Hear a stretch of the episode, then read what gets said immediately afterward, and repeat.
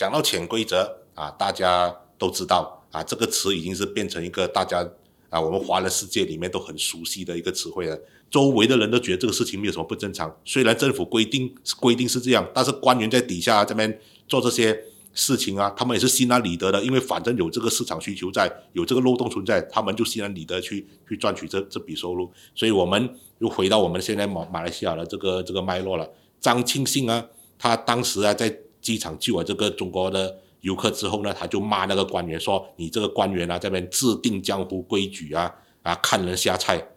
其实。我们这里啊，我们懂潜规则的人，我们都知道，你断人财路啊，就好像是杀人父母这样，这个才是真正的江湖规矩。你断了人家的财路啊，人家肯定要跟你对着干了的。所以啊，你就可以看到很多官官员啊，就纷纷向张青青开炮，就说他不可以这样的。你在内部啊，你有证据。讲他滥权贪污啊，你要有内部的证据啊，你去跟反贪污局投诉啊，什么巴拉巴拉，你不会公开在媒体这样爆出来的，这个会影响到我们国家形象啊，什么那些主差办公啊、主老公务员办公啊之类啊，很多大罪名就来了。你看回他的整个事件啊，你会联想到啊，这个好像跟十多年前啊，当时的这个副总会长兼这个高教部副部长翁世杰，他遇到的情况也是差不多是这样的剧本来的。当时翁世杰呢就。踢爆了一个事件，某某华小发生了三万变三千的干捞事件，就是说那间华小呢拿到了三万元的拨款，但是承包商只做出三千块的这个工程出来，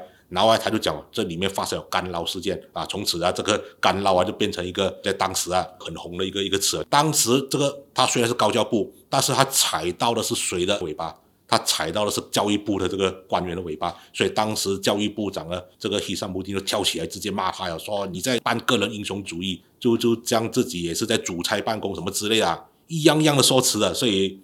张庆新现在呢，他踩到的这个部门呢是跨部门的，不是他的旅游部的，是内政部的这个权限来的。所以啊，另外一个部门的官员肯定也会反击你的啊。所以我们可以看到啊，他们所扮演的角色啊。啊，他们所经历过的整个整个故事剧本啊，竟然是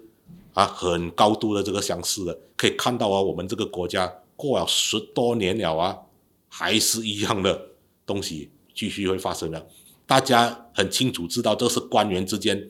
官员的滥权腐败的这个这个事件来的，但是很容易就把它政治化或者种族化成一个种族课题。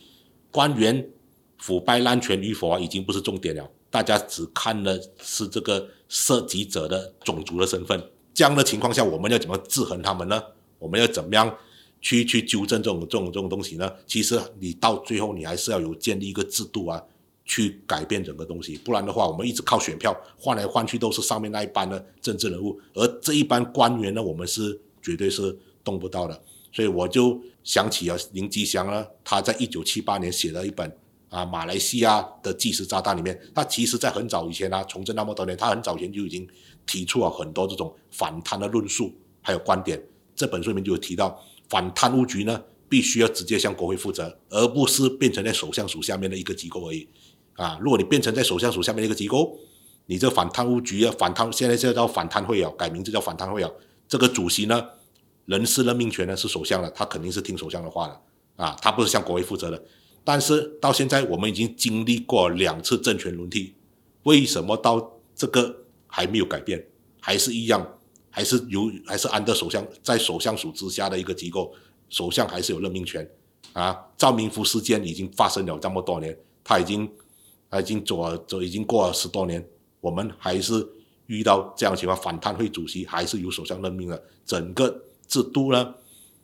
到底是法治还是人治？所以大家都。心知肚明了，我们距离真正的廉政还有多远？下一集，阿甘将跟大家分享讲究 SOP 和 Protocol 的大马文官体系到底是怎么样运作的。以前马华不断被行动党批评只会争取协商，但现在他们做了政府，一样面对同样的问题。其实这是来自这项规则。记得留守下一集的阿甘讲古。